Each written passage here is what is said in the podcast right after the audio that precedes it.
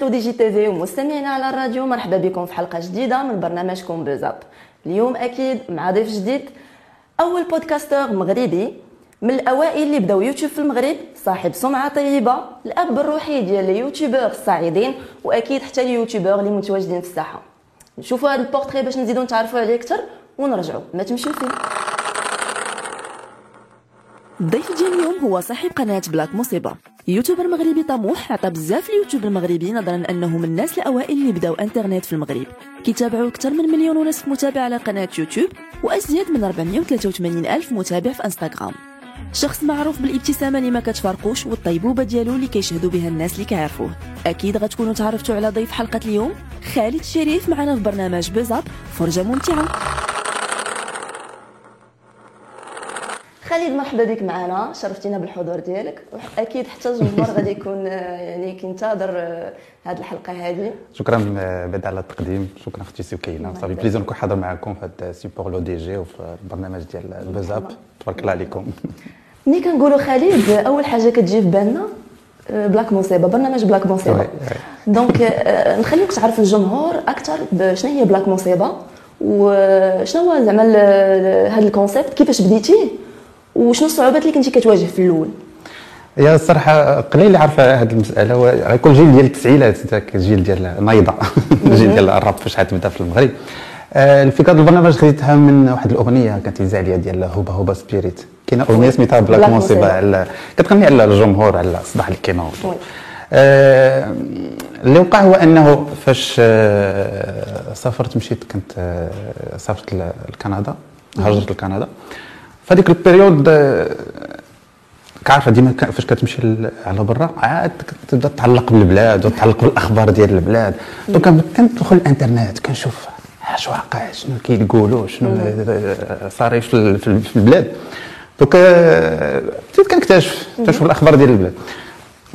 شوية وأنا نطيح في في, في ال concept ديال البودكاست كان عاد بدا. بدأ عند les Américains و les Français وشويه كان بدأ عند آه، السعوديين والمصريين يعني من عندهم t'inspirer تي في الأول حيت ما كانش ذاك الوقيته بالضبط. هذا le style في المغرب. قلت علاش ما نديرش هاد هاد هاد le style؟ أنني نبدأ نشد أخبار ديال أخبار اجتماعية وأحداث اجتماعية. ونصيغهم بالطريقة ديالي بطريقه كوميديه ونوصلهم للناس وفعلا كانت هذه الفكرة. وهذيك الأغنية هي اللي كنت كنصنت لها في ديك ال période. تنصنت لها ديك Black Moussiba بزاف. قلت علاش نيت هذه السمية غتكون ان شاء الله هي السمية البرنامج؟ وصدقت يعني. وخذت نجاح. على فكرة تلاقيت مع Hoba Hoba Spirit. تلاقيت معاه وما عرفتش معاك أنا لا بالعكس. دابا سي علي المدير ديال ديال ال groupe. أيه. تلاقى بيا وما عرفنيش. وبدا قدموا واحد في ال groupe قدمني لي. قال لي هذا راه هو اللي شفر لنا الأغنية خدها السمية ديالها. داري قال لي صافي. هذا النهار كحلت. داز على خير. تبارك الله عليه شكرتهم بزاف قلت لهم تبارك الله عليكم. وغادي نعاود نتلاقى بهم إن شاء الله. ضروري خصني نتلاقى بهم ندير معهم شي فيديو. شكرا على انهم هما اللي انسبيراوني باش أنني ندير الـ concept ديال black مصيبة إذا نتسناو منك هذا الفيديو هذا إن شاء الله. donc يعني تبارك الله عليك جمعتي واحد الـ community لا يستهان بها اللي كتفهم في النوع ديال كما كما كنقولوا الكوميديا السوداء. آه يعني واش النهار الأول فاش بغيتي دير هذا الـ concept واش ما حسيتيش ما قلتيش أنا كنغامر زعما كناخذ واحد الـ risque؟ لا هي اللي خاص تفهمي واحد القضية أن كاع الناس اللي كيديروا المحتوى كاع الـ créateurs de contenu اللي كيديروا انترن آه، كيديروا محتوى في الانترنت راه الخدمة ديالهم راه بحال الصحفيين. ربما ما كيعرفوهاش. الأغلبية راه الخدمه ديالهم بحال الصحفيين. أنا كتاخذ واحد الفكرة واحد الموضوع كدير ليه الإعداد كدير ليه التصوير مونتاج. تقريبا خدمه خدمه ديال الصحفي يعني مع الوقت فاش مع الوقت مع مع الاستمرارية ومع التكرار ديال البرامج وديال الحلقات استوعبت هذه المسألة أنه فعلا راه عندي عندي واحد يعني يعني عندك واحد الكلمة يعني عندك ناس كيتصنتوا لك عندك ناس جمهور متلقيين يعني خاصك تحترم بزاف ديال المبادئ. تحترم مثلا المقدسات.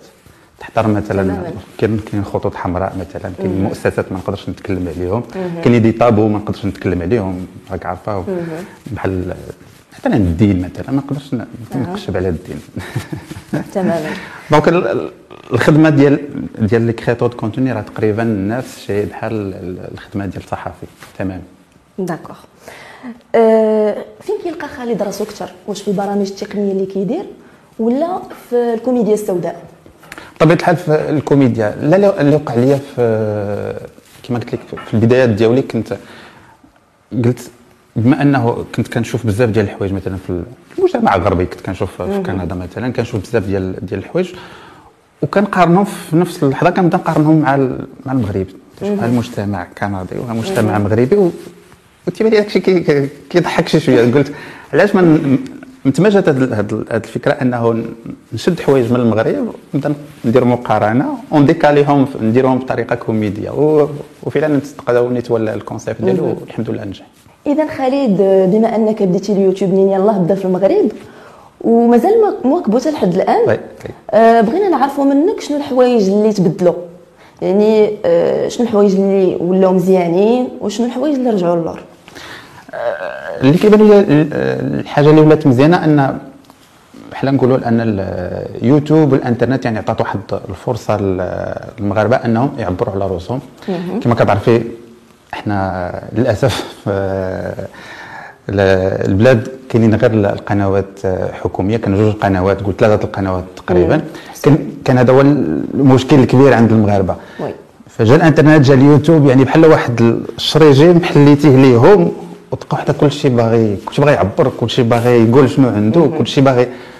donc أنا بالعكس تنقول من واحد الناحية هذه مسألة صحية يعني. مزيان أن تكون واحد النافذة أن الناس يعبروا فيهم أن الناس يبركوا شي شوية. المجتمع بركاك نعم. donc من واحد الناحية مزيانة. آه، اللي اللي زاد ثاني حاجة هو أن يعني الشباب ديال دابا اللي كيخاطروا contenu يعني عندهم واحد واحد la chance أنهم كلشي متوفر دابا الانترنت متوفره التليفونات متوفرين الـ matériel كثير بزاف الكاميرات الجات الـ matériel ديال الصوت كلشي كلشي متوفر دابا. من قبل كان عندنا هذا المشكل. يعني أنا تنقول مزيان. c'est une bonne chance أن واحد يعني النافذه تحلات أن واحد يعني أنا كنسميه كنسميه إعلام بديل. يعني واحد الإعلام بديل تحل المغاربة donc أنا بالعكس نقول مزيان هذه القضية. واش غادي تتفق معايا إلا قلت لك أنه صحاب روتيني اليومي؟ غطاو على آه، صناع المحتوى بالمغرب. صناع المحتوى الحقيقيين اللي كيضربوا تمام باش يعطيو un bon contenu للمشاهد. هي غادي نقول لك حيت بزاف هذه القضية ولات كلشي كيهضر على هذه المسألة كلشي كيهضر على التفاهة ولات بزاف كلشي كيهضر على سميتو. هي من واحد الناحية أنا تنقول المغاربه راه ذكيين. يعني الواحد متلقي فاش غادي يدخل الانترنت راه غادي عارف سميتو هذه خايبة غادي مزيانة. باغي شي حاجة يستافد منها راه عارف فين غادي يمشي. باغي شي حاجة ديال التفاهة راه عارف فين يمشي. يعني الناس بداو كيعوا بهذه المسألة أنه كاينة التفاهة وكاين الـ contenu زوين. أنا بالعكس نقول أنه ما كاين حتى مشكل. نقول خلي الناس خلي الناس يعبروا خلي الناس يبوستيو خلي الناس يسميتو كاين واحد القضية آه، بصح أنا تنقول خاص واحد المراقبة خاص واحد التدخل أن تكون واحد المراقبة ديال الـ contenu. نتبع مثلا شنو كيوقع مثلا على برا مثلا ندير مثلا في, في الإمارات مثلا. كانت créateur contenu مثلا واحد البنت كانت تبسلات في سميتو دارت واحد الـ live كانت تبسلات. ما دازت يومين جاو دخلوا السلطات وصيفطوها هي لبنانيه صيفطوها لبلادها donc ما كرهش يكون شي شي un système يكون تكون مراقبه ان يراقبوا شنو كيتحط في الانترنت شنو كيتحط في يوتيوب في نظرك خالد علاش كيرجع هذا الشيء وشكون اللي نقدروا نلوموا اللي نقدروا نقولوا علاش كيرجع هذا ربما كيرجع للثقافه المغربيه حنا كما كنعرفوا شعب عزيز عليه اللي يعرف الأخبارات يعرف التبركيك يشوف شنو كاين هذا. كنت باقي عقله بكري فاش كانوا فاش كانوا كانوا الرجال مال كيخرجوا على برا وتبقاو العيالات تبقاو آه. مال داخل والعيالات كيديروا لهم هذاك الفدريش. تبقاو آه تبقاو يبركوا سميتو آه فلانه دارت هذا مشى لهنا هذا لهنا. donc أنا تنقول بأن اليوتيوب والإنترنت هو ولا هو ذاك الشرجم ديال الفدريش. أنا كنطلعوا على الناس آخرين. باش نعرفوا الحياة اليومية ديالهم نعرفوا شنو تيديروا شنو هذه تخاصمات مع الأستاذ تخاصمات مع. الأستاذ سميتو. donc الثقافة ديال المغرب يعني آه، كت يعني كت كتشجع هذه المسألة. ان انها كتشجع الت- التفاعل ولكن في نفس الوقت أنا كنقول ماشي مشكل. يعني خلي الناس يحبوا. إذا خلينا ندوز معاك لسؤال آخر. آه، درتي تكوين في المعهد العالي للفنون والمسرح. واش كتوجد للجمهور ديالك شي مفاجأة ويشوفوك في التمثيل؟ الصراحه المسرح علاش درتو؟ وهذه مناسبة بالنسبة باش أنني نشجع كاع الناس أنهم les créateurs de contenu كاع الناس اللي كاينين في الإنترنت أنهم خصهم يديروا مسرح. أه، استفدت منه بزاف ديال الحوايج أربع سنين تقريبا ولكن حبست للأسف جات كورونا والأزمة ديال كورونا حبست. المسرح تيعلمك بزاف ديال الحوايج كيعلمك أنا كت- تت- تتولي يعني كت- كتزيد تطلق قدام الكاميرا كتطلق قدام الجمهور كيعلمك التنفس مخارج الحروف كيفاش أنك تتعامل مع الخشبة كيفاش تتعامل مع الجمهور مع الممثلين مع النص؟ دوك آه، بالعكس استفدت منه بزاف بزاف بزاف الحوايج. ما كرهتش كون كون درتهم شحال هادي قبل ما ندير ال- الإنترنت وندير الفيديوهات ما كرهتش كون كون درتهم شحال هادي. دوك اللي وقع هو أنه جات كورونا. حبست وي حبست. وكاع البروجيات كاع تقريبا كلهم حبستهم. نقول إن شاء الله إن شاء الله آه، نقدر نوجد إن شاء الله شي وان مان شو خفيف ظريف بحال هكا. قريبا قريبا. يعني علاش دابا رجعت الأمور بدات ترجع للحياة الطبيعية إن شاء الله. يعني. مور هاد الـ formation نقدروا نشوفوك داير spectacle ديالك oui ممكن oui oui. ممكن. ممكن. اذا نتسنى مع عما قريب إن شاء الله. yes خالد واحد السؤال اللي وصلني بزاف في الانستغرام. آه هو علاش خالد رجع من كندا؟ علما أنه يقدر يدير دي. فيديو من تما ويبقى في واحد البلاد اللي كيطمحوا يمشيو ليها بزاف ديال الشباب المغاربه شحال من مرة كيجي. علاش رجعتي لكندا؟ علاش؟ واش- واش انت مسطي راه رجع من كندا؟ كلشي تيحلم يمشي لكندا. لا أنا نقول لك ال- التجربة ديال كندا كانت تجربة مزيانة راه تقريبا شحال شي 8 سنين. آه 8 سنين. 8 سنين. جلست تما. دوزت دوزت وقيت ولكن في الآخر بان لي خصني نرجع ضروري. أول حاجة بعدا ضروري كتحس ديما تحس براسك غريب ديما الغربة. قاصحة شي شوية الغربة قاصحة. ما يكذب عليك شي واحد يقول لك سميتو non. يعني واخا. ترجع بك الوقت اللور غادي تقول غادي نرجع. للمغرب. يعني لا هي مزيان كتجربة استفدت بزاف ديال الحوايج. عاشرت ناس جداد ثقافة جديدة تعاملت مع ناس جداد شفت حوايج جداد. دونك هي تجربة زوينة. ولكن ما قديتش أنني نزيد نطول. كان عليا أنني خصني نرجع. آه، قلت لك اللي وقع لي هو أنه آه، في- الأخر ديال ديال سميتو ديال ديال ديال ال séjour ديالي تما. بقيت جلست كنفكر مع راسي تنشوف شنو الحوايج اللي اللي اللي استفدت وشنو الحوايج اللي اللي خسرت؟ لاحظت اني خسرت بزاف ديال الحوايج مثلا العائلة بعيده عليك. آه الجو ديال المغرب ديك الصداع والهرج كلشي سميتو ديك الروينة ديال المغرب. كت- كتوحش والله إلا كتوحشك حيت مرة السكات كلشي بخير كلشي tranquille كلشي زوين كلشي كيضحك عليك كتوحش. مرة مرة كتوحش داك الصداع وداك ال- الروينة ديال المغرب. ثاني مشكل آه، لقيته هو ال- كما قلت لك الجو ديال ديال المغرب وليت اللي اللي المشكل اللي طحت فيه ثاني هو كندا غالية بزاف. donc قد ما تخلصتي قد ما قد ما سميتو خلصوك كتردها سميتو الضرائب طالعين بزاف. و en plus كنت في في, ال- في ال province ديال الكيبيك الكيبيك عندهم جوج ضرائب عندهم ال- ال local وعندهم ال provincial دابا بحال كتخلص الضرائب الكيبيك وكتخلص الضرائب الكندا كلها donc جوج جوج المرات كتخلص. كتجيك واحد 44% تقريبا إلا كنت باقي عاقل بقيت نشوف تنقول واش أنا غادي نخدم باش نبقى نخلص ال- الضرائب. ça marche pas وفي نفس الوقت كان الدراري صحابي اللي سميتو تنشوف مشاو بعيد في المغرب داروا قلت هادشي ما مسلكنيش خصني نرجع. en plus جاتني la période انني بديت كندير الفيديوهات وبداو كيجوني des propositions عروض collaboration بحال هكا والصحفيين مثلا تيبغيو يديروا معايا استجوابات قلت non خصني نرجع. أحسن تكون ونقول لك بصراحة ما ندمتش. والله ما ندمتش أنني رجعت. برافو عليك. احسن احسن أحسن حاجة درتها. أنني رجعت من من كندا. donc آه، ندوزو لآخر سؤال خالد. آه، واش انت مع ولا ضد ت partager حياتك الشخصية في les réseaux sociaux؟ ضد. ضد. حيت ما كنشوفكش كت partager. oui oui آه، هذا مشكل كبير. بزاف كي سميتو كي آه، لحظة. انهم كي partager و الحياة الخاصة ديالهم لأنه عارفين أنه كاين الجمهور كما قلت لكم عارفين أن الثغره المغربية عزيز عليهم التبركيك وعزيز نشوفوا شكون شنو دار هذا.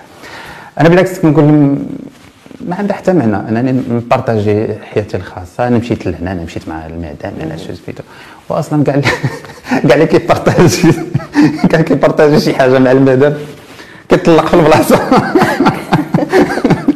donc خليوني مع المدام ديالي tranquille داكشي اللي كاين. خالد كما كتلاحظ كثروا بزاف ديال صناع المحتوى في المغرب ولا كلشي بغى يدير يوتيوب. شنو الرأي ديالك في هذه الظاهرة هذه وشنو المشكل الكبير اللي كتواجهوا هي بصراحه آه، كما لاحظتي كثروا بزاف ديال البلاتفورم وكثروا بزاف ديال صناع محتوى. وواحد القضية نقولها لك فاش عاد بديت نقولوا في 2008 تقريبا كنتي تقول لي مثلا غادي تخرج للشارع وغادي تصوروا معك الناس ولا غادي تكون انت نجم في يوتيوب ولا نجم في, في les réseaux sociaux غنقول لك impossible ما يمكنش. وكنت كنشوف هذه القضية كنشوف les Américains تيخرجوا في الشارع وكيبداو يتصوروا ديك الساعة في 2008 تقول لا هادشي محال يكون في المغرب هادشي. وهادشي اللي وقع حاليا. اللي وقع هو أن كما قلت لك ال matériel كثار كلشي رخاص الإنترنت رخاص les smartphones ولاو partout ال connexion رخاص الناس النهار كله في البورتابلات بورتابلات. هي مزيانة من واحد الناحية ولكن المشكل الكبير اللي طحنا فيه واخا هادشي كله متوفر المشكل اللي طحنا فيه هو إنك عندنا بزاف ديال les plateformes. وخاصك دير contenu لهذا دير contenu لهذا ما, عندناش الوقت. باش أنا ندير contenu مثلا الانستغرام contenu سناب شات contenu التيك توك يوتيوب contenu واحد تحطهم فيهم كاملين زعما؟ ولا كت... ما بغيتيش تحط هذا هو ثاني هذا هو أكبر مشكل. هو أن الجمهور كيختلف. الجمهور ديال الفيسبوك ماشي هو الجمهور ديال اليوتيوب ماشي هو الجمهور ديال الانستغرام ماشي هو الجمهور ديال تيك توك كل المتطلبات تيك توك فيه الدراري الصغار فيه 12 13 حتى نقول 13 عام مراهقين. يوتيوب فيه ناس دايرين متقفين شي شوية. الناس ديال الانستغرام جمهور آخر ثاني الناس تما الناس زعما المشكل الثاني اللي واقع هو إنه إلا حطيتي هذا ال contenu وهذا ال contenu كان لحظه مثلا كنهز الفيديوهات ديالو كنلوحهم في كاع les plateformes. ماشي نفس ال réaction كان سميتو. ماشي نفس ال réaction كتجيني. يوتيوب كيشكروا فيك فيسبوك كي كي تقول لك اش تيك توك التخريقات هادشي ماشي ديال ديالنا حنا donc هذا هو اكبر مشكل. سولت على هذه القضية مع مع الناس اللي كيفهموا في هادشي قال لي ما خاصكش سميتو خاصك ت focaliser على على حاجة وحدة. على حاجة وحدة. ما يمكنش توشي كاع الناس كلهم. إما دير contenu لكل plateforme وهذا مستحيل. أو إنك ت focaliser على داك الشيء مثلا مثلا يوتيوب. يوتيوب. ما ما ما, ما نقدرش ندير شي حاجة أخرى من غير يوتيوب. أنا كنكري حيت الجمهور ديالي والناس اللي زعما اللي اللي كيتوافقوا مع ال مع ال مع ال مع ال contenu ديال ديالي هما اللي كاينين في في يوتيوب. وهذه المسألة أخرى أنه إلا لاحظتوا ولاو نجوم في كاع les plateformes. كاينين نجوم ديال يوتيوب كاينين نجوم ديال تيك توك كنشوف نجوم ديال تيك توك كاينين ديال الانستغرام ديال Snapchat ديال Snapchat donc بالعكس تنقول مزيان هذه القضية ولكن المشكل الكبير هو أنه ما عندناش الوقت لهذا ال plateformes كله donc خاص الواحد يتخصص في واحد ال plateforme بوحدها. donc خالد كنشكرك بزاف على الصراحة ديالك وشرفتينا بحضورك اليوم. غنخليك تقول كلمة أخيرة لجمهور L'ODJ TV والجمهور ديالك أكيد. تبارك الله عليكم شكرا على الاستضافة في ال support ديال L'ODJ TV. شكرا بزاف وشكرا للمتتبعين ديالي. شكرا على التشجيعات ديالهم. تبارك الله عليكم. أنتم أحسن جمهور. تبارك الله عليكم. مشاهدي قناة L'ODJ TV كنتمنى الحلقة ديال اليوم تعجبكم. نتلاقاو في الحلقة الجاية إن شاء الله مع ضيف جديد. شكرا. إلى اللقاء. طلعوا. طلعوا. شوف like like like وكثروا subscribe تبارك الله عليكم.